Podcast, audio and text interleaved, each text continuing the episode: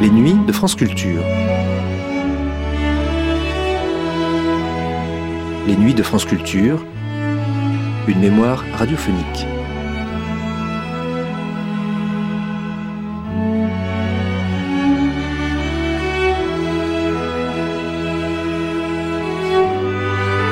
Il est plus difficile de raconter Armand Gatti que de peindre l'oiseau de Prévert, a joliment écrit Marc Kravets dans la biographie qu'il lui a consacrée. Né en 1924 à Monaco, fils d'un balayeur et d'une femme de ménage, engagé dans la résistance à 16 ans, journaliste après-guerre puis cinéaste dans les années 60, Gatti est avant tout le fondateur de l'une des expériences théâtrales les plus singulières du XXe siècle. Sa première pièce, Le crapaud buffle, montée en 1959 par Jean Villard, fut reçue avec violence par la critique de l'époque. Mais trois ans plus tard, la vie imaginaire de l'éboueur Auguste G, inspirée de la vie de son père, rencontra quant à elle le succès. Le théâtre devait, disait-il, donner la parole à ceux qui en sont privés. Il œuvra à travailler hors de l'institution et à amener le théâtre dans des prisons, des lieux d'exclusion, en France et à l'étranger. Fondateur dans les années 80 de La Parole errante, un centre de création installé à Montreuil, il est mort le 6 avril 2017. Écoutons-le se raconter au micro de José Pivin dans l'émission Au cours de ces instants, diffusée pour la première fois le 11 août 1965.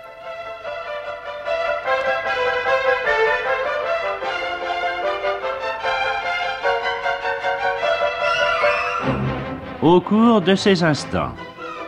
Une émission réalisée par José Pivin, qui présente aujourd'hui Armand Gatti et le choix des chemins.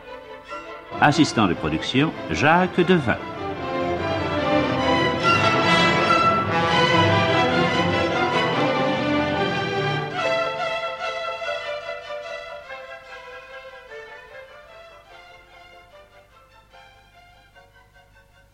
Au cours de ces instants que nous allons passer avec Armand Gatti, nous verrons un homme affleurer aux limites des cercles qui nous entourent par besoin de contacts universels.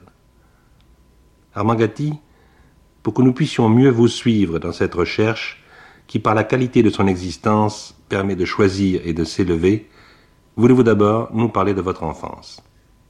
Aussi loin que je remonte, hein, il y a toujours un endroit où on s'arrête, euh, où on aborde sur une plage confuse, où les souvenirs bénéficient d'une certaine irréalité. Mais évidemment, enfin, le premier décor, l'endroit où j'ai commencé à exister, c'est un bidonville qui avait malgré tout une certaine tenue, étant donné que ça se trouvait dans le Midi, au-dessus de Monaco. Mon père était balayeur et travaillait à l'assainissement à Monaco, et nous habitions dans ce bidonville qui s'appelait le quartier Saint-Joseph. Ce qu'il changeait un peu du bidonville des villes du Nord par rapport à celles du Midi, c'est qu'il y avait malgré tout, non loin de là, les caroubiers, des oliviers, et puis des plantes aromatiques, ce qui fait que malgré tout, ça donnait un certain cachet. On n'était quand même pas entièrement séparés de Dieu ou de ce qu'on croyait être Dieu à ce moment-là. Il suffisait de sortir des maisons pour se trouver dans une ambiance, euh, somme toute, euh, normale et même quelquefois enviable. Ces, ces plantes aromatiques, les arbres, tout ça, tout ce qui entourait le bidonville, était un lieu assez paradisiaque.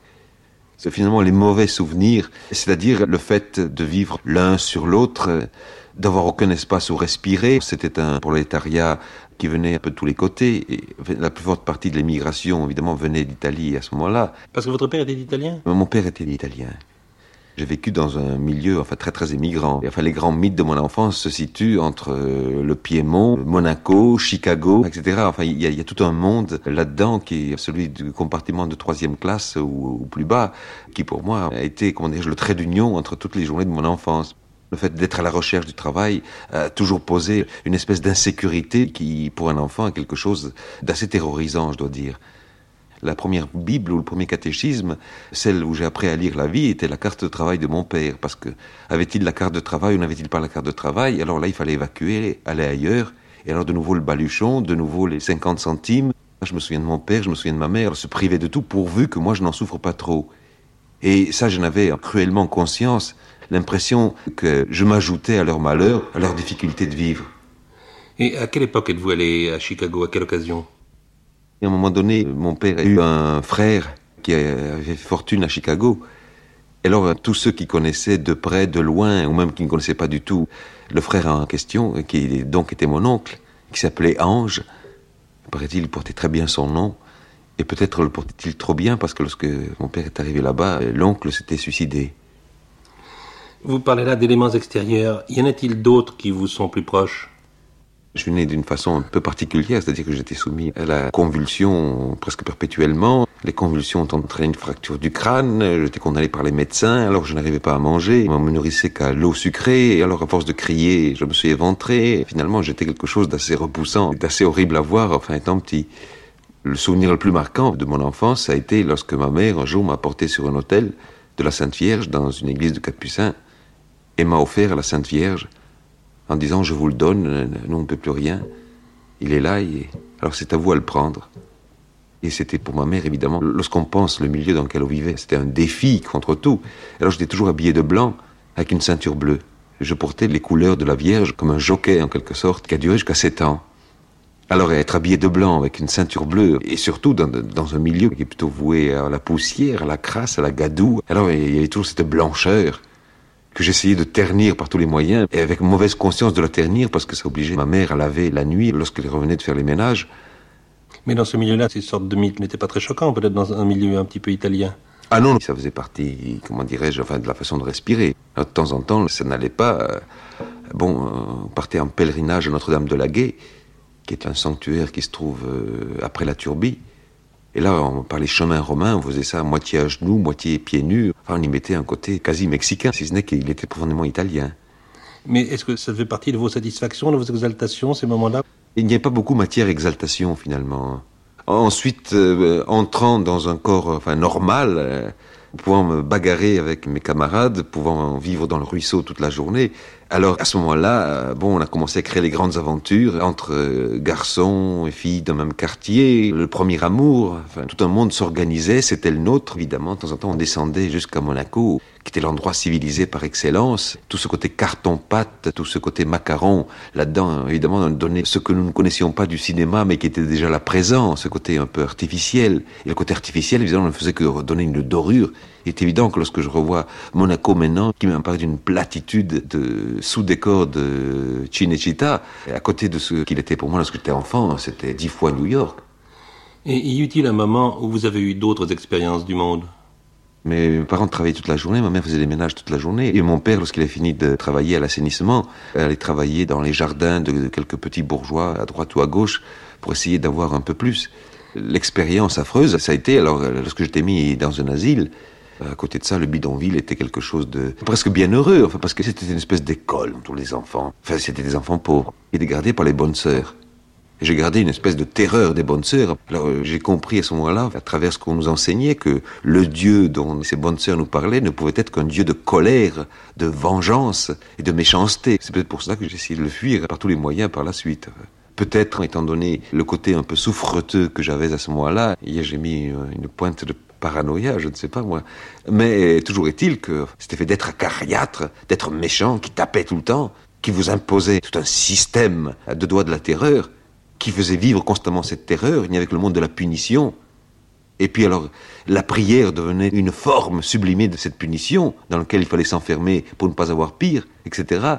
Et alors, j'ai compris que l'existence était mauvaise, enfin. Et alors, mais ça, je m'en souviens pas du tout. J'ai fait ma première fugue à trois ans. Ça m'a servi d'école autant que je me souvienne, jusqu'à l'âge de 7 ans, jusqu'à, oui, par là à peu près. Alors finalement, j'étais mis à la communale. C'était un drame dans la famille, parce que ma mère allait à l'école sans qu'il y ait, comment dire, ce n'est pas une école religieuse. Évidemment, c'était pour elle enfin, une chose impensable. Alors elle essayait de me mettre dans une école religieuse, malheureusement, il fallait payer. Et c'était pas possible. Alors pour moi, c'était la révélation d'un certain nombre de choses euh, parce que finalement, l'école, ça a été un peu ma première victoire sur la vie, sur l'ambiance dans laquelle on vivait. Parce que, il est évident, on vit toujours un peu terrorisé d'une façon ou d'une autre. On vit sous des sobriquets. Enfin, le fait d'être euh, fils des migrants, enfin, ça n'arrange rien. Mais alors, là, à l'école communale, le fait d'être fils des migrants ne jouait pas, le fait d'être pauvre ne jouait pas, tout se jouait sur les notes. Et alors, dans la mesure où il y avait des enfants du pays, et alors là, lorsqu'on peut battre les autres sur, sur leur propre terrain, parce qu'évidemment, on vous refuse le français, mais lorsqu'en composition française, vous êtes le premier, pour moi, c'était un poste, enfin, qu'il fallait défendre à tout prix. Je n'allais pas simplement à l'école, enfin, je rêvais de ce que je ferais. Enfin, une composition, pour moi, devenait, enfin, euh, devenait quelque chose de très important. Je, retrouve maintenant enfin, un peu la même ambiance lorsqu'on présente une pièce. Enfin, c'est-à-dire, c'était la veille de la composition, et là, il fallait que je sois premier. C'est pour ça que la langue française fait partie enfin, de, de l'oxygène duquel je respire. Si vous voulez, la langue française me reconnaissait comme un de ses fils. Et un, un fils de choix, puisque enfin, il me situait, il me permettait de me situer avant tous les autres. Avez-vous continué vos études à l'école communale jusqu'au bout? Ben, C'est-à-dire jusqu'au certificat d'études. Et après l'école communale, où êtes-vous allé? Un jour, on se chamaillait avec les enfants euh, en jouant dans un terrain vague. Il y a un père capucin qui est passé par là. Le capucin a une, une importance dans ma vie. Enfin. Mais c'était la même chapelle que celle où j'avais été offert à la Vierge. Il nous a perdu le ballon. Il a voulu donner un coup de pied dedans, il nous l'a enfin, il l'a envoyé sur un tesson de bouteille et le, ballon a éclaté. Mais il, a, il avait fait, enfin, non pas méchamment, mais tout à fait gentiment. En tant que bon élève, je suis allé parlementer avec lui en disant que c'était scandaleux, enfin, que le ballon, enfin, qu'il fallait qu'il nous en paye un. Et alors, le, le, le père Capusin, je me souviens, s'appelait le père Nicolas, est allé voir ma mère, il dit, il faut pas qu'il travaille, il faut qu'il étudie, il faut qu'il fasse quelque chose, etc. Enfin, les instituteurs étaient venus eux aussi à la maison. Ma mère était toute prête à se dévouer. Alors, même à ce moment-là, elle a commencé à faire des ménages de nuit. C'est-à-dire qu'elle ne rentrait plus à la maison. Pour que je puisse apprendre. Alors c'est ainsi que j'ai fait euh, deux années de séminaire. Une année et demie plus exactement. Et là, quelle impression avez-vous eue? Alors, mais là, je suis rentré dans un monde que je ne comprenais pas. Les enfants qui étaient dans ce séminaire avaient un langage relativement choisi. En tous les cas, ils ne pensaient pas le gros mot. Moi, je n'avais que le gros mot à la bouche, enfin, des gestes qui, laissaient pantois les pères abbés. Alors, évidemment, j'étais mis dans une catégorie à part et les plus grands doutes enfin, pesaient sur ma personne, ce que je pourrais avoir comme avenir. Alors, j'ai piqué ma crise de mysticisme. C'était la seule façon de m'en sortir. Alors, j'étais plus, plus croyant. Je crois que tout le séminaire entier. Enfin, j'en ai pu partir en vacances, etc. Mes heures de récréation, je les passais à la chapelle en prière. Et à partir de moi, enfin, on vivait sur une croyance, enfin, que, je, je l'assume entièrement. Ce qui a donné des doutes encore plus grands. Tous ces abbés, enfin, tous ces éducateurs. Parce que alors, c'était pas normal. Alors, je passais, enfin, d'une extrême à l'autre. Et puis, alors, c'est mal terminé. Chaque année, il y avait une représentation que faisait chaque classe du séminaire, qui était choisie ou qui était écrite par le professeur, ou, etc. Et alors à ce moment-là, j'avais trouvé un livre qui me dépassait, enfin, de sans couder, mais qui m'avait ébloui entièrement, qui était Les Frères Karamazov. Et j'ai décidé d'écrire une pièce là-dessus. Et évidemment, ça a causé du scandale. Et j'ai reçu ça comme une injustice. Et alors on m'a tiré les oreilles. Et vexé, enfin, peut-être d'un mot propre d'auteur, je me suis retourné, j'ai donné deux claques. Alors c'était le scandale, et j'étais ramené chez moi. Et j'ai commencé comme déménageur à ce moment-là. C'était la première fois que vous deviez travailler? J'ai déjà commencé à travailler avant, avant cette expérience d'un an et demi. J'étais aide déménageur, là. enfin je ne fais pas grand-chose, c'est-à-dire que je descendais les tiroirs, j'étais grouillot là-dedans, et je touchais à ce moment-là 5 francs par jour. Est-ce que vous avez commencé à vous rendre compte enfin de ce que pouvaient être les conditions sociales, les classes qui existent malgré tout enfin... Mm, Pas tout à fait. Le conditionnement religieux, enfin, avait tendance à donner un sens à mon existence qui me poussait beaucoup plus vers la réalisation individuelle. Pour moi, le monde se divisait en deux. Le monde des Napolitains, Siciliens, Polonais, Espagnols qui échouaient là, où nous vivions. D'autre part, il y avait l'autre monde qui était le monde religieux. De temps en temps, il y avait Monaco, avec des gens qui vivaient beaucoup plus loin euh, que le paradis. Enfin, le paradis, je savais qu'il y avait. Dans ces maisons-là, je ne savais pas qu'il y avait. C'était un monde qui ne me touchait pas. C'est-à-dire qu'il y a eu un événement qui a tout déterminé dans ma vie, qui était déterminant. C'était la mort de mon père à ce moment-là. En général, les étrangers ont intérêt à ne mener aucune lutte sur le plan revendicatif. Sinon, le retrait de la carte de travail, c'est automatique. Le syndicalisme, c'est une chose un peu impensable chez eux. Mais avec euh, le Front populaire, enfin, il y avait tout un vent à ce moment-là qui, qui commençait à souffler. Ils se sont unis, ils ont commencé une série de grèves. Et alors, ça a frappé. Et mon père était frappé. Et puis il est mort. J'étais jeune, mais enfin, quand même assez âgé pour euh, prendre conscience, enfin, de ce qui se passait autour de moi. Pour moi, il y a eu une, espèce de révolte. L'enterrement était un peu mouvementé. Enfin, bon, la version officielle, c'est qu'il était mort d'hémiplégie. Ça, ça, il n'y avait aucun doute là-dessus, mais enfin, euh, les raisons pour lesquelles, enfin, il était mort. Alors ça, évidemment, il y a eu des versions, enfin, l'officielle qui ne rejoignait pas, enfin, du tout la réelle, quoi. Et alors, évidemment, pour les balayeurs qui travaillaient avec lui, ils ont tenu à la porter en terre eux-mêmes. Ça a pris enfin, l'allure d'une manifestation, enfin, etc. Il y a eu tout un tas de remous. Enfin. Toujours est-il que le déchirement était tel, parce que pour moi, mon père a toujours été peut-être la plus grande chose que j'ai connue et, dont j'ai pu rêver, et dont je rêve encore. Il me portait, enfin, le monde entier, plus quelque chose, enfin, qui faisait qu'il était mon père. À travers ses préoccupations, à travers enfin tout ce que nous avons connu, tout ce que nous avons vécu, même dans des moments, disons, de misère, puisque c'était la misère, il s'ingéniait toujours à me raconter des histoires, à m'inventer des histoires. Il avait toujours un monde, comment dirais-je, parallèle à sa disposition, où, quel que fût le, le, dénuement dans lequel nous nous trouvions, il avait toujours un monde à la fois solide, réel, dans lequel entrer il y avait ces deux éléments qui jouaient, enfin, à la fois cet homme mal habillé, le, pantalon déchiré, quelquefois taché, malgré tous les efforts que fit ma mère, parce que la propreté chez ma mère, c'était un impératif aussi grand que la cloche de l'église des Capucins, hein, qui sonnait à côté le matin de bonne heure.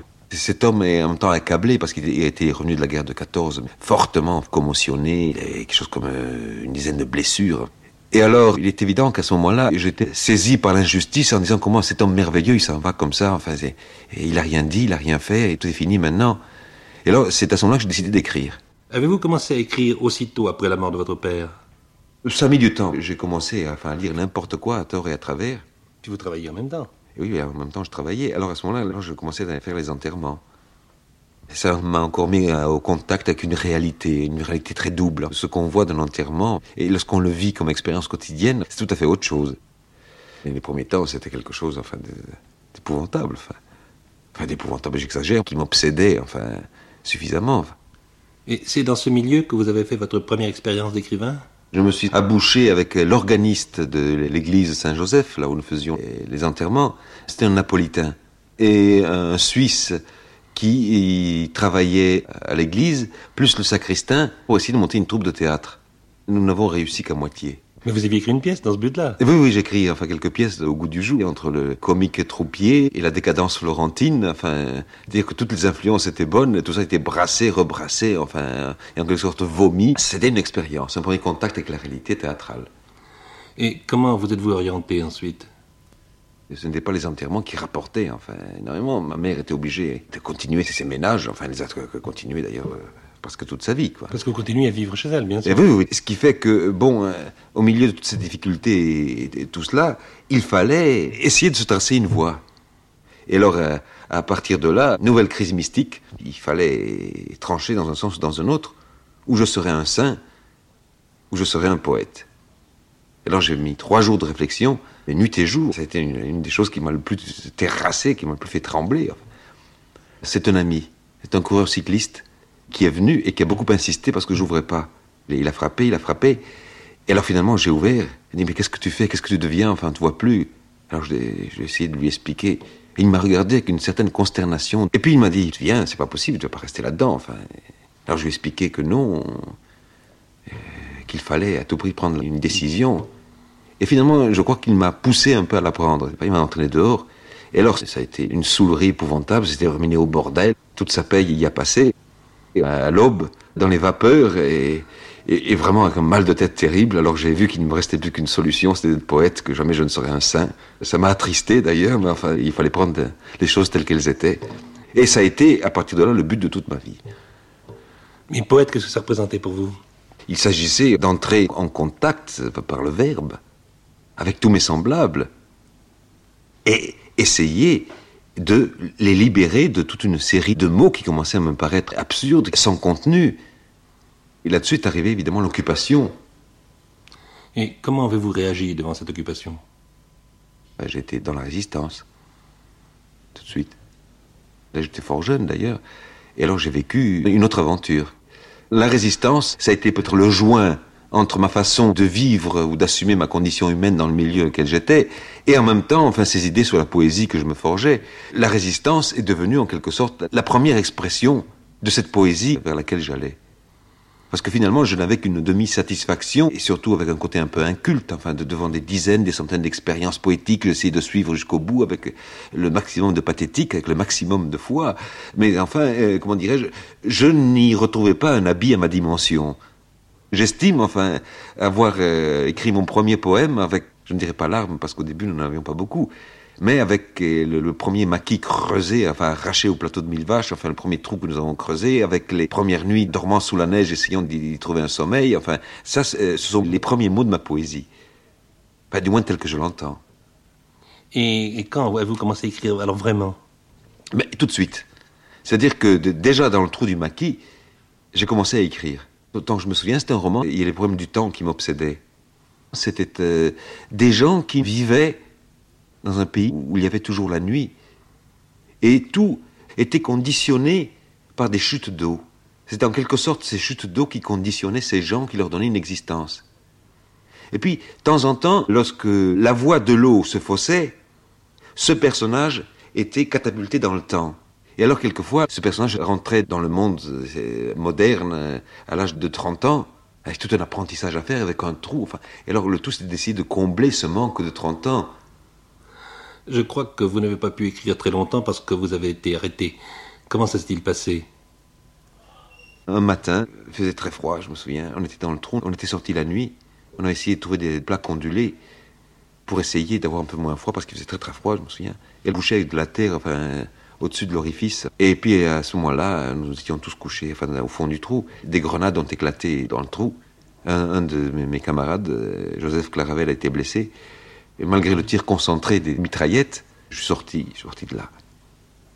Mais je n'avais pas de pantalon. Je suis sorti de là, j'ai juste la veste que je gardais pour pas avoir moins froid. La veste, l'épaule de la veste était déchiquetée, moi je n'ai rien eu. Tous les tirs ont, cessé. Et à ce moment-là, c'était pas encore, encore les miliciens, c'était fait au début, c'était les, GMR, les groupes mobiles de réserve. Ce qui m'avait poussé à sortir, je me suis dit, ce sont des Français, ils doivent tirer à blanc. Ils ont quand même bel et bien arrêté, ils tiraient sur vous. Oui, oui, oui bien entendu. Alors, euh, à partir de ce moment-là, nous avons été pris tous les quatre les deux frères euh, Claravel, Poiton et, moi-même.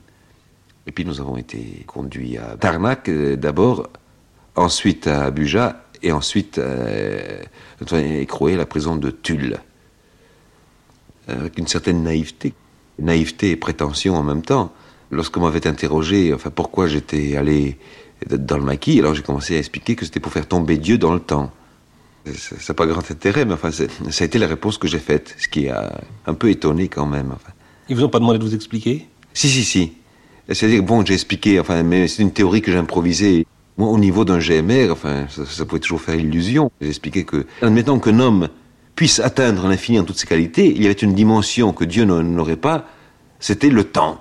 Alors c'est de faire catastropher Dieu dans le temps, c'est resté le fond de mes dépositions. Au début, il pensait que je jouais un jeu et ils ont tapé, j'ai continué à maintenir ma thèse, parce que je, la sentais valable, cette thèse. Non pas euh, de par ce qu'elle signifiait ou ce qu'elle voulait dire, mais comme en quelque sorte une armure derrière laquelle je pouvais me mettre. Et à la fin, ils m'ont pris pour un fou, et ils venaient me faire parler uniquement pour s'amuser. Mais ça n'avait plus le côté enfin torture, le côté brimade, le côté enfin coup. Tout ça est tombé devant la, fameuse phrase Dieu doit tomber dans le temps. Et puis vous êtes ensuite déporté. Oui, déporté m'a envoyé dans un camp de concentration qui s'appelle euh, le camp de Linderman. Euh, pour moi, ça a été évidemment une des expériences, ayant vécu à un âge relativement jeune, une expérience euh, qui, je crois, m'a profondément marqué. Et je l'ai traîné avec moi. D'ailleurs, il y a une, pièce que, j'ai écrite qui s'appelle La deuxième existence du camp de Tattenberg et qui a comme sujet l'existence imaginaire du camp, c'est-à-dire que le camp enfermé mais que tous ceux qui ont vécu à l'intérieur, finalement, en rapportent un morceau avec eux et reconstituent le camp, non pas dans un lieu géographique, mais à travers le monde entier. Et dans ce camp, ainsi imaginaire, dans cette deuxième existence du camp, il continue à venir y mourir tous les jours. Et quelle était la première existence du camp de Tattenberg, c'est-à-dire de votre camp?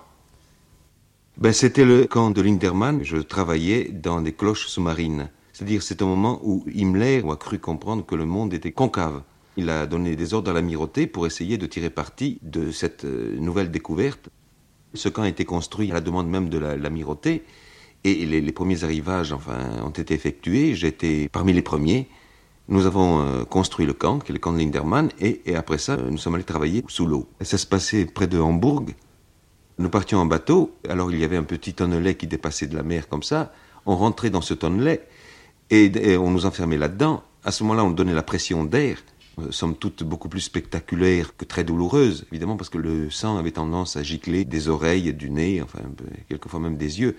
Euh, mais, enfin, une fois qu'on était sourd, on, l'était, puis, enfin, finalement, on s'habituait. Et alors, euh, le tonnelet s'ouvrait par le bas à ce moment-là, et, par une échelle en fer encastrée dans une énorme tuyauterie qui faisait 200 mètres, nous descendions sous la mer. C'est-à-dire que la tuyauterie débouchait sur une immense cathédrale en béton jetée dans la mer, et là-dedans, nous l'aménagions pour les sous-marins. C'est-à-dire que nous étions en contact avec le fond de la mer toute la journée. Cette pression empêchait que l'eau ne rentre dedans et ne fasse basculer la cloche. Et quelle différence de fond y avait-il pour vous entre cette vie et la vie normale? Les tribulations à l'intérieur du camp, j'y retrouvais exactement l'ambiance du bidonville, mais avec ce quelque chose de plus qui était, enfin, la mort qui planait tout le temps et qui devenait une chose presque consommable qu'on consommait avec le peu de pain qu'il y avait ou avec la gamelle d'eau chaude. Et alors, il y avait évidemment une espèce de retour de l'être au végétal qui n'agissait plus que par tropisme. Vous n'êtes pas resté toujours près de Hambourg pendant votre captivité. Où êtes-vous allé ensuite? Ensuite, on a construit un camp qui s'appelait toujours Linderman, qui s'est situé près de Bordeaux. Là, nous avons recommencé la même chose, c'est-à-dire de nouveau construire ce qu'on appelait les cloches sous-marines. Alors, euh, après une soirée très très pénible, j'ai tenté l'évasion. Elle a miraculeusement réussi. Et je suis retourné à pied jusqu'à Tarnac, près de l'endroit où j'avais été arrêté. J'ai essayé de retrouver le père Elie, le fermier qui gardait la ferme de la Berbérole et qui nous avait ravitaillés. Et c'est lui qui m'a accueilli, qui a pris des contacts avec un maquis qui venait de naître à ce moment-là, lequel maquis était en rapport avec Londres, et lorsqu'il y a eu les parachutages, parce que nous avons reçu plusieurs parachutages, enfin pour les coups de main, etc. Alors il y a eu un stick euh, commandé par le lieutenant Leblanc, qui était un homme merveilleux, cet officier parachutiste qui était d'une timidité et d'une gentillesse, d'une délicatesse. Dans les grands moments, pour lui était d'écouter Mozart, d'écouter Bach, qui lisait en cachette pour ne pas ennuyer ses propres soldats, ou attirer des réflexions qui lui auraient déplu, alors qu'il lisait du Mallarmé, qu'il lisait du Rimbaud. Ça a rendu très possible et très amical toute la période que j'ai passée en tant que parachutiste dans les SAS, les Special Air Service. Nous avions à ce moment-là le béret bleu, qui est devenu par la suite le béret rouge, que nous avons légué à d'autres parachutistes qui sont venus après nous. Ce qui fait que, bon, euh, quel que soit le milieu où je me suis trouvé, j'ai certaines opinions sur tout un tas de corps constitués. Mais euh, ce que je veux dire, c'est que dans chacun de ces corps, la chose euh, merveilleuse, c'est que j'ai toujours rencontré au moins un homme qui avait enfin toute la dimension enfin qu'on peut accorder à un homme. On s'aperçoit que malgré les règles, hein, l'homme quelquefois risque de tenir le coup et d'être le plus fort que la règle. Le malheur, c'est qu'il y en ait un, il faudrait le multiplier par mille, dix mille, cent mille. Et c'est un peu ce que je cherche, enfin, en faisant ou de la poésie, ou du théâtre, ou, ou du cinéma. Et comment s'est terminée la guerre pour vous? De toute cette expérience, il en est resté une impression très fraternel.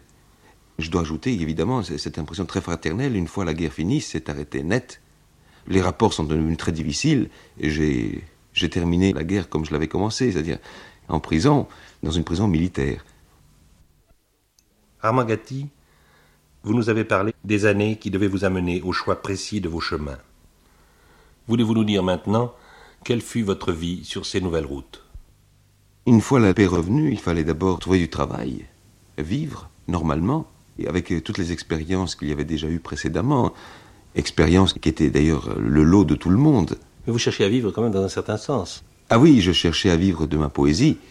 Et je dois dire qu'au bout de deux mois, j'étais couché dans une chambre d'hôtel chez un ami très très malade, et j'ai mis deux mois à m'en remettre. Et alors évidemment, il m'est apparu que vivre de la poésie était un peu anachronique. Et alors j'ai cherché du travail dans le journalisme, et j'ai appris en quelque sorte à devenir journaliste. Au départ, je ne considérais ça que comme un gagne-pain, la chose qui me permettrait de construire l'œuvre. Mais finalement, après coup, maintenant que j'ai laissé le journalisme, je m'aperçois que ça a été une expérience très enrichissante aussi. Je crois que parmi ces occupations d'après-guerre, il y en a eu une que peu de gens auraient choisie, celle de dompteur de fauves dans un cirque. C'était avant de faire les voyages. C'est un peu cette expérience-là qui m'a valu de devenir voyageur.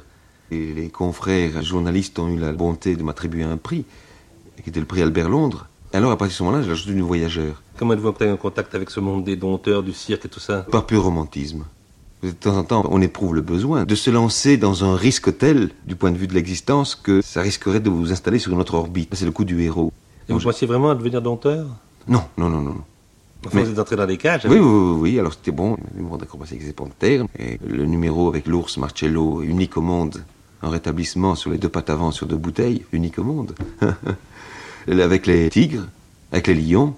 Quelle impression peuvent donner ces bêtes, vues de l'intérieur sans barreaux? Eh ben, C'est-à-dire qu'il y a des rapports très subtils qui se créent, et finalement on retrouve un peu les mêmes rapports qu'avec les hommes. J'ai eu des rapports, du moins que j'ai ressenti très fort en tant que tel, avec une panthère, euh, remarquablement belle, farouche mais belle. Elle avait entraîné la jalousie de Fang, qui plus ou moins était un peu son mal avant. Et alors ça crée des histoires entre eux, et alors que les panthères sont les animaux qu'on dit les plus traîtres, je n'ai jamais eu d'accident. Il est vrai que j'ai passé enfin, un temps relativement court. Le danger n'était pas pour vous la préoccupation essentielle. Il est évident que l'histoire de danger existait, mais immédiatement, dès que j'étais en contact avec les fauves, alors pour moi il y avait tout un monde à découvrir. Un monde qui avait ses lois, qui avait ses rites, qui avait sa liturgie, qui avait sa façon de s'exprimer, qui avait sa façon d'exister. Et à partir de moi, à ce moment-là, les notions de danger ou pas danger, etc., pour moi, c'était un voyage qui recommençait, et un voyage fraternel. Je me souviens que les loups blancs, par exemple, c'était très fraternel. Et sur cette époque de sa vie, voici un extrait du livre de Armand Gatti, La cage aux fauves. Panthéroux était la courtoisie et l'affabilité même. Elle avait des moments gros matou, qui vous consolait de bien des déceptions. Mais dès qu'elle sentait que vous faiblissiez devant ses amabilités, elle vous écartait de son chemin comme une vulgaire souche. Avec Rina, je retombais en revanche dans les mêmes émotions que devant Fang. C'était un animal rempli d'électricité, comme ces nuages angoissants des temps d'orage. Capturée à Fort-Lamy et maltraitée toute jeune par ses premiers propriétaires, elle avait rapidement recouvré les lois d'une agressivité ancestrale qu'elle n'abandonna jamais plus. Cependant, par contre-coup, elle devint amoureuse de Le Royer lorsque celui-ci l'admit dans ses appartements de Saint-Maurice. Ses charges étaient toujours très franches et très directes. Pas un mouvement dans ses couchers roulés qui ne fut empreint de la plus grande aristocratie. Les debout lui mettaient toujours l'invective à la bouche, mais c'était une invective de grand tribun. Les sauts de Rina resteront pour moi quelque chose d'inoubliable. Lorsque, après avoir presque épuisé tous les formulaires de la patience et de l'attention nerveuse, je la vis un jour, d'un seul bond sans élan, s'envoler au-dessus de ma tête et se poser silencieusement, mollement, presque voluptueusement cinq mètres plus loin, je fus la proie d'une étrange rêverie. La vision de cet animal ailé, alimentant à force de détente le spectre de son passé, avait quelque chose de bouleversant. Un instant, je me sentis prêt à sacrifier à la pierre rouge que les Indiens mettent dans la jungle pour communiquer avec le grand esprit des forêts et du désert. Le secret du léopard transformé en météore devant se trouver là, là et pas ailleurs. C'est donc ce livre sur les fauves qui vous a permis de voyager. Quel est le premier voyage important que vous ayez fait? Le premier et le plus important, ça a été la guerre au Guatemala. Qu'est-ce qui se passait à ce moment-là au Guatemala? C'est une chose, un scénario qui se rééditait en Amérique euh, latine depuis enfin, plus d'un siècle.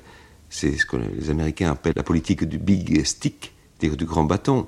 Et dès qu'un État sud-américain essaie de manifester une certaine indépendance, immédiatement il y a un débarquement, soit de troupes américaines, soit de troupes mercenaires, qui remettent en place les choses et font de toute l'Amérique une espèce de semi-colonie au profit des États-Unis.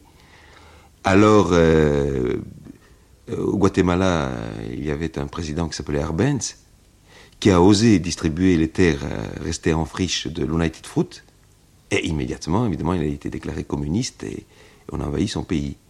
Il a été obligé de s'en aller. J'ai fait toute cette partie de la guerre de côté Arbenz, si on peut appeler ça une guerre, étant donné que les moyens étaient tellement disproportionnés et ces peuplades affamées étaient tellement peu préparés à faire front à ce genre de choses que, évidemment, ça s'est réglé très rapidement. Est-ce que ça vous a donné envie d'aller ensuite dans d'autres pays? C'est-à-dire que j'ai fait toute une partie de l'Amérique latine, d'où j'ai tiré certains enseignements, et même une pièce qui s'appelle Le crapaud buffle, une autre qui s'appelle L'oiseau dollar, que d'ailleurs j'ai écrite dans les maquis même du Guatemala, me sentais brusquement une obligation d'écrire pour ne rien perdre de ce qui se passait à ce moment-là. Et le crapaud buffle, c'était tout C'était la connaissance que j'ai eue de différents dictateurs d'Amérique du Sud. C'est un peu un personnage générique. Le nom de Don Tiburcio était celui du dictateur du Honduras. Mais par la suite, alors j'y ajouté la personnalité évidemment de Somoza. Somoza que j'ai connu au Nicaragua. Qu'est-ce que c'était pour vous à cette époque-là un dictateur, du moins un de ces dictateurs-là? C'était surtout un pauvre homme, pratiquement un alphabète, et une espèce de jouet entre les mains de l'ambassadeur américain qui en faisait exactement ce qu'il voulait.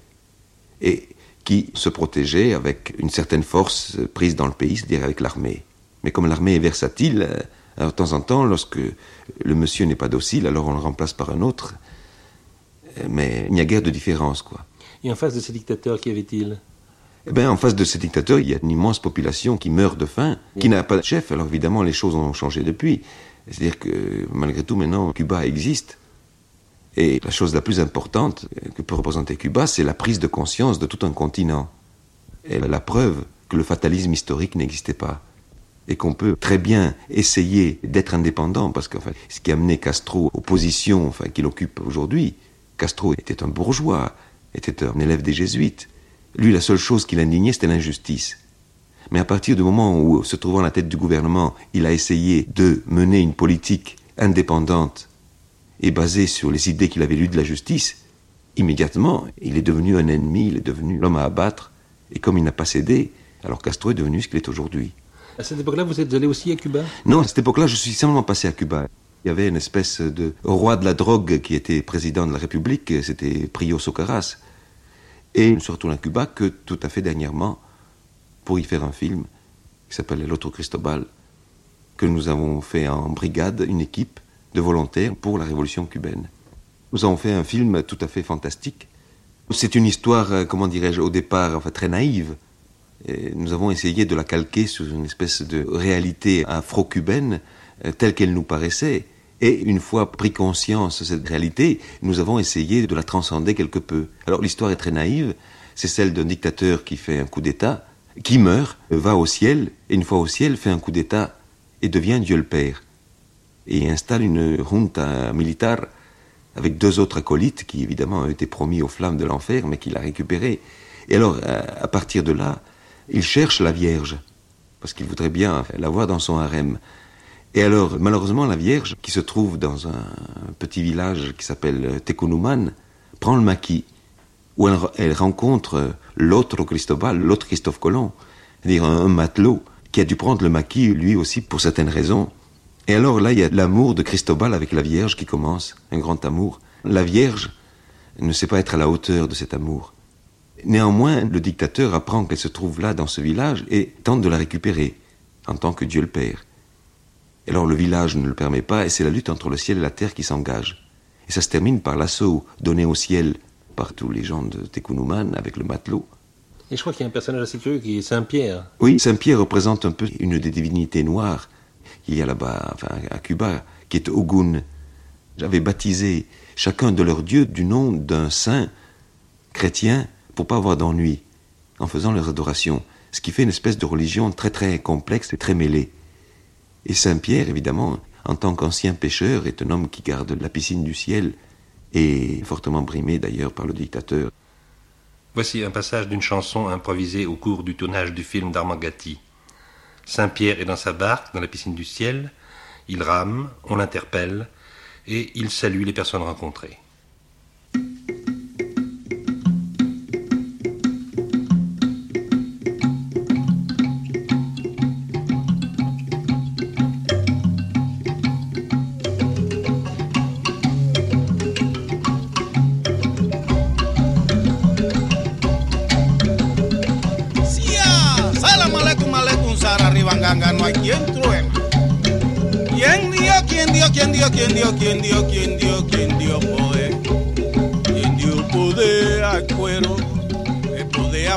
Espíritu. Que guanguille, que guangue más, que guanguille, que guangue más, que guanguille, que guangue más. Et peut-on vous demander quand vous êtes allé en Chine? Je suis allé deux fois en Chine, enfin, il y a plusieurs années. J'y suis allé la première fois comme journaliste, la deuxième fois comme euh, cinéaste. J'étais allé en Corée faire un film avec euh, Jean-Claude Bonardo. J'ai reçu une invitation de Monsieur Cheng Yi, qui avait lu un livre que j'avais écrit sur la Chine et qui m'a invité à assister à l'expérience des communes. Et alors, euh, j'ai assisté à la naissance des communes en Chine. J'étais le, seul journaliste occidental, euh, enfin, ou du moins témoin occidental, à me promener à travers cette immense Chine. Et alors, on reçoit enfin, toujours un certain nombre d'impressions, d'impressions vivaces, d'impressions qui par la suite fructifient et deviennent des réalités, mais des réalités dans la vie de chaque jour. Enfin, du moins, c'est ce que je retire de chaque pays. Ce qu'il y a eu avec la Chine, c'est qu'on a l'impression de ne jamais, jamais arriver au bout. Parce qu'avec les 4000 ans de culture, on traverse de telles zones de l'aventure de l'esprit humain, de telles formes de pensée, de telles imbrications de concevoir le monde et de se mettre en rapport avec lui, que finalement, on a l'impression qu'on pourrait passer toute la vie en Chine, soit cette Chine-là, soit une Chine idéale calquée sur la Chine réelle, que, que vraiment on n'en finirait jamais. Et personnellement, j'ai une façon d'y revenir parce que ma première pièce euh, a été écrite sur euh, une histoire chinoise qui était la naissance d'ailleurs de la Chine, qui s'appelle Le Poisson Noir. Et de quoi s'agit-il dans le poisson noir? C'était à peu près en 200 avant, avant le Christ, alors que la Chine actuelle était faite de toute une série d'États. Et alors il s'est trouvé un prince qui était à la tête d'un de ces États, qui en neuf ans a conquis tous les autres États et en a fait la Chine que l'on connaît aujourd'hui. Cet empereur s'appelait Tsin, d'où le nom de Chine que nous lui donnons. C'était Tsin Chouanti. Alors cet empereur qui en neuf ans a réussi à tout conquérir, qui a accompli des prouesses, tout ce qu'on pense aux, enfin, moyens de transport à l'époque, enfin. Même, enfin, on peut comparer les grands conquérants occidentaux, on peut lui comparer Alexandre, on peut lui comparer Napoléon. Mais vraiment, ça n'arrive pas à la, ceinture de Tsin Chouanti, c'est-à-dire euh, Tsin, l'empereur premier. Tsin, à un moment donné, a trouvé que cet empire était nettement insuffisant.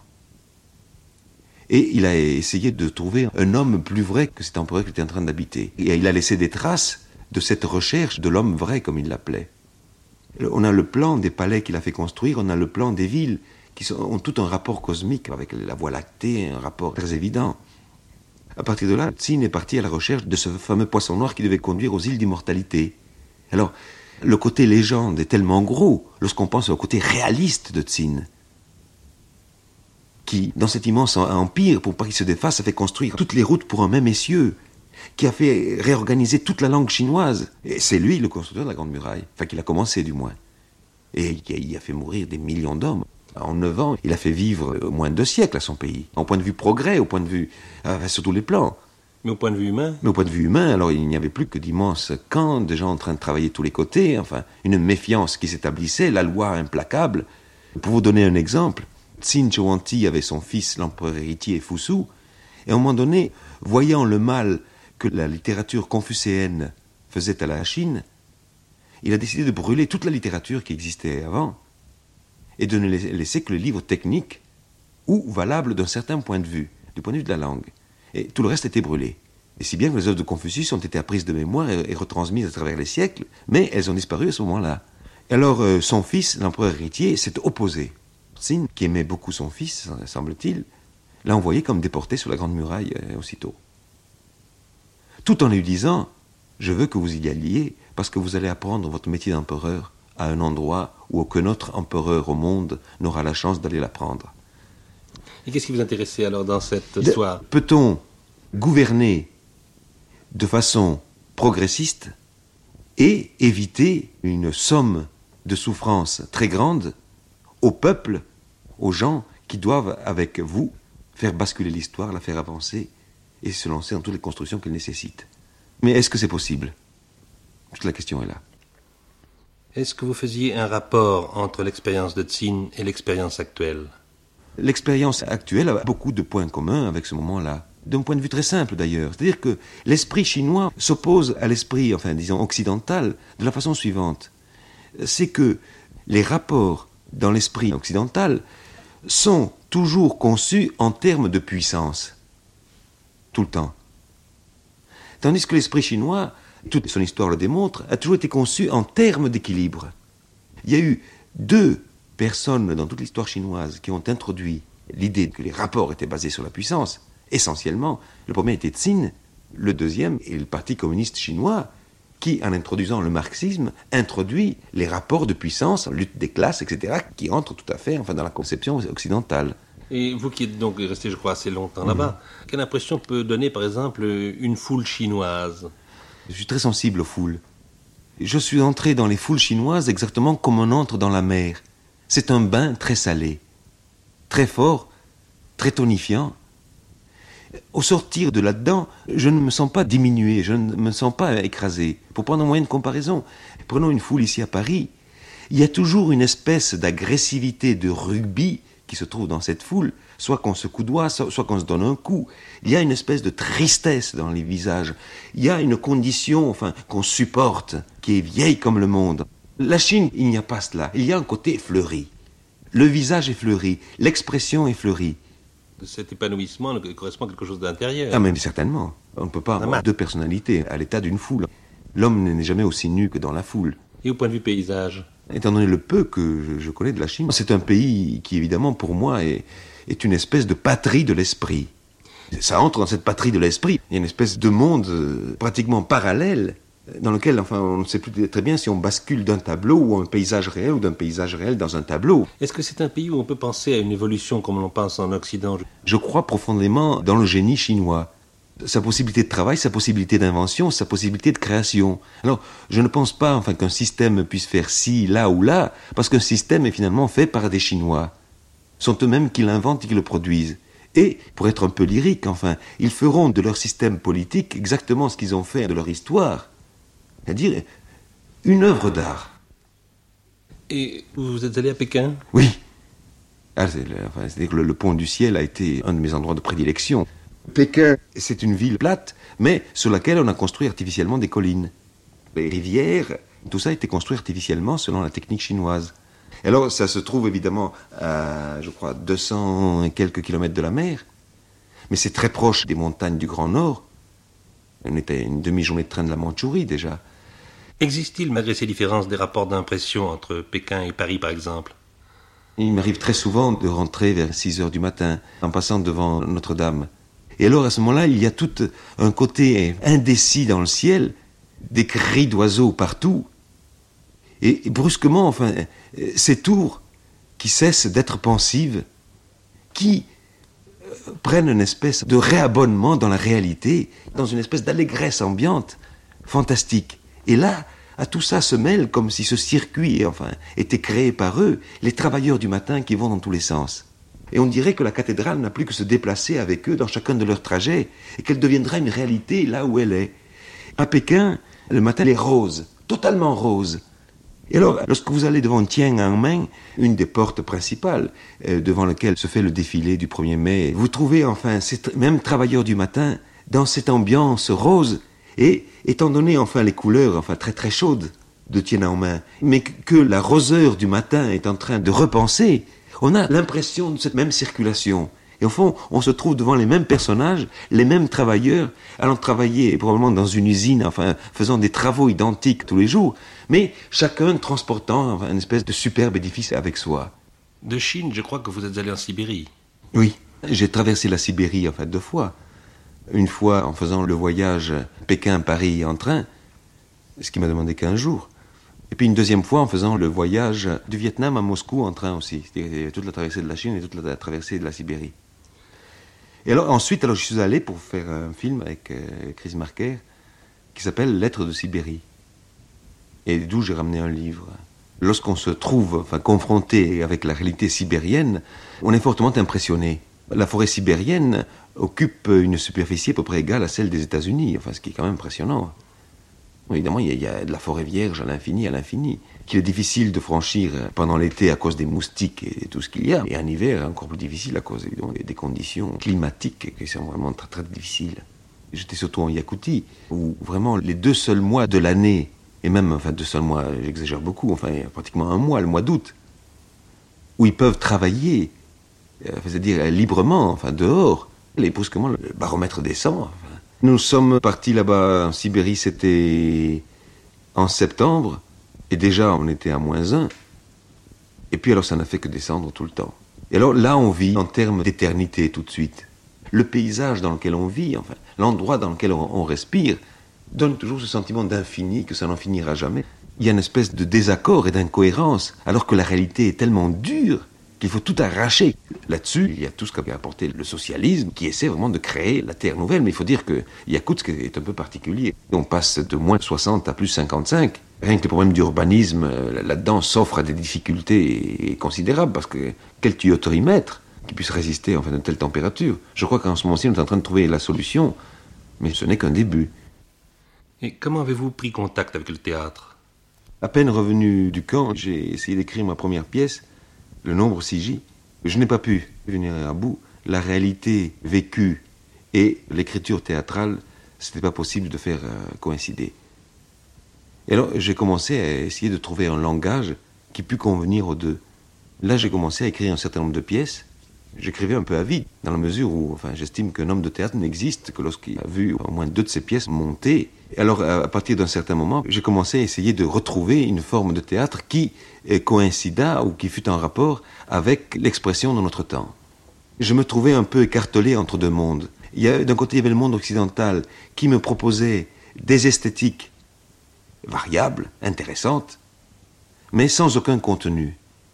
Et de l'autre côté, il y avait le monde socialiste qui proposait un contenu, mais aucune esthétique, sinon une esthétique petite bourgeoise, à la remorque des vieilles esthétiques capitalistes ou occidentales et qui n'avaient aucun intérêt le drame, enfin, d'être assis comme ça, entre deux chaises, sans pouvoir choisir, parce que de temps en temps, le contenu de l'un, évidemment, avec une telle vérité, une telle précision, que je ne pouvais pas en, tenir compte. Les aventures lancées sur notre plan par le monde occidental me passionnaient, m'intéressaient. Il a fallu retrouver un point de jonction où contenant et contenu courussent la même aventure. Et alors, c'est ainsi que peu à peu, bon, j'étais amené, enfin, bon, à faire du théâtre, à chercher et à me rechercher. Quelle a été votre première expérience théâtrale effective?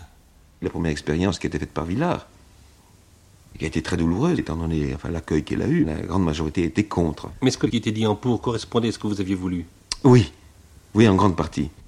La chose très très positive euh, qui est née enfin, de cette expérience, ça a été enfin, l'amitié de Villard, qui pour moi était une espèce de chaleur dans laquelle je me suis réfugié et j'ai trouvé les forces et les raisons enfin, de continuer à écrire. Et quel était le sujet de cette pièce de théâtre, de cette première expérience, le crapaud buffle? Ça part d'une légende indienne. C'est-à-dire que la nuit, lorsque chante le crapaud buffle, les têtes volent. Elles quittent le corps, elles partent et elles reviennent, avant que le jour ne naisse, retrouver leur corps. Mais il y a parfois des accidents. Il y a des personnes qui, dans leur sommeil, se recouvrent avec le poncho et la tête ne peut plus se recoller. Ça, c'est le fond de la légende. Et alors, sur ce chant du crapaud buffle, commence à naître le rêve d'un petit chef d'État sud-américain qui sent la petitesse enfin l'ensevelir, qui rêve, lui, de faire une action d'éclat, de recommencer la conquête des Amériques par Pizarre. Il essaie de faire entrer dans son délire l'ambassadeur américain, le représentant du Vatican, l'Indien qui lui sert de secrétaire, enfin tout le monde.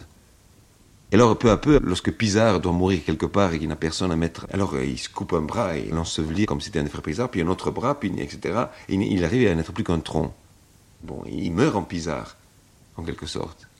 Mais à peine mort, c'est l'Indien qui prend le pouvoir, qui répète exactement les mêmes phrases que lui, reçoit les félicitations de l'ambassadeur américain, reçoit les félicitations du nonce, et tout recommence. Alors, lui, furieux, voyant qu'on lui prend tout, sa tête part et commence à voler pour attraper l'Indien qui lui a succédé, qui a d'ailleurs revêtu le même uniforme que lui.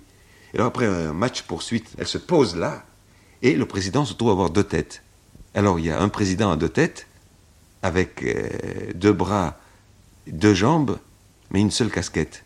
Alors la pièce se termine sur une lutte entre les deux bras, parce que le bras qui se trouve du côté de la tête Thibault, le dictateur, prend la casquette qui se trouve sur la tête de Huakarimak pour la mettre sur la sienne. Tandis que le bras qui se trouve du côté du Wakarimak, l'Indien, prend la casquette de sur la tête de Don pour la mettre sur la sienne. Et c'est une lutte éperdue jusqu'à ce que la casquette s'en aille en lambeaux. Si votre première pièce, Le Carpeau Buffle, n'a pas eu un très bon accueil de la part de tout le monde, votre deuxième pièce, La vie imaginaire de l'éboueur Auguste G, a eu beaucoup de succès.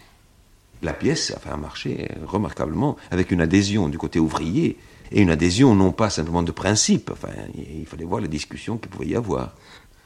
Comment expliquez-vous cette différence d'accueil par rapport au crapaud buffle? Le crapaud buffle renvoyait à tout un folklore, à toute une forme de vie sud-américaine dans lequel les spectateurs français ou les critiques euh, français avaient des difficultés à se retrouver.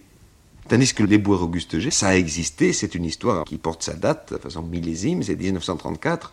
Et énormément de personnes se sont reconnues là-dedans.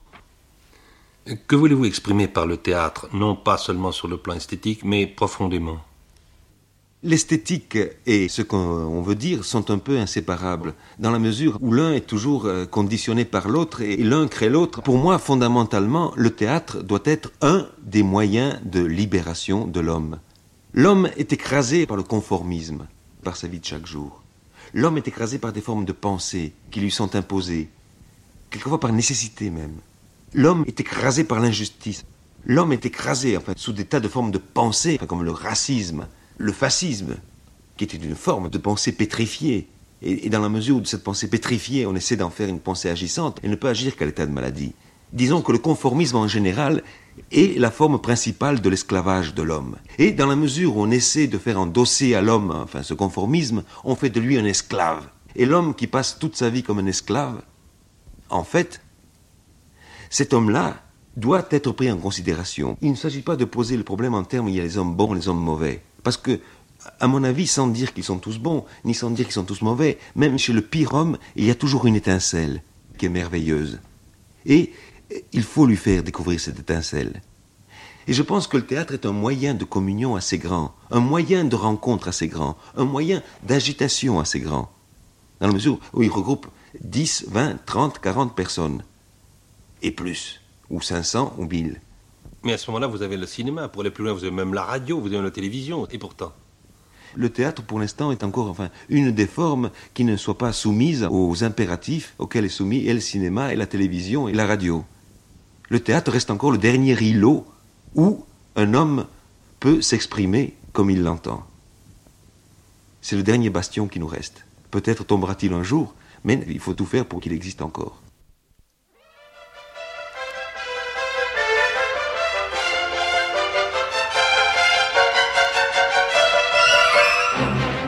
Au cours de ces instants, une émission réalisée par José Pivin qui présentait aujourd'hui Armand Gatti et les univers parallèles.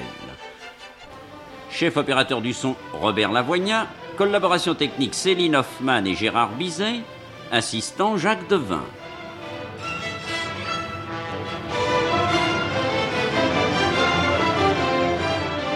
Cette émission a été diffusée pour la première fois le 11 août 1965.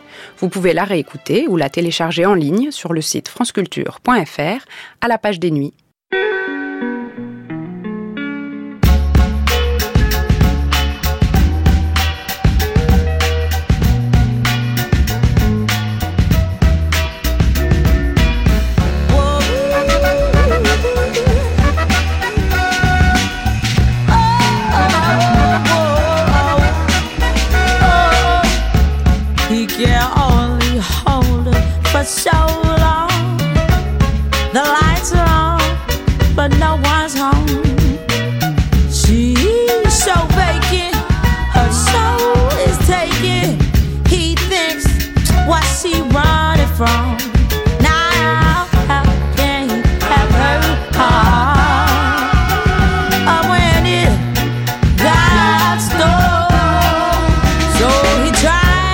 classify her. Cause what's inside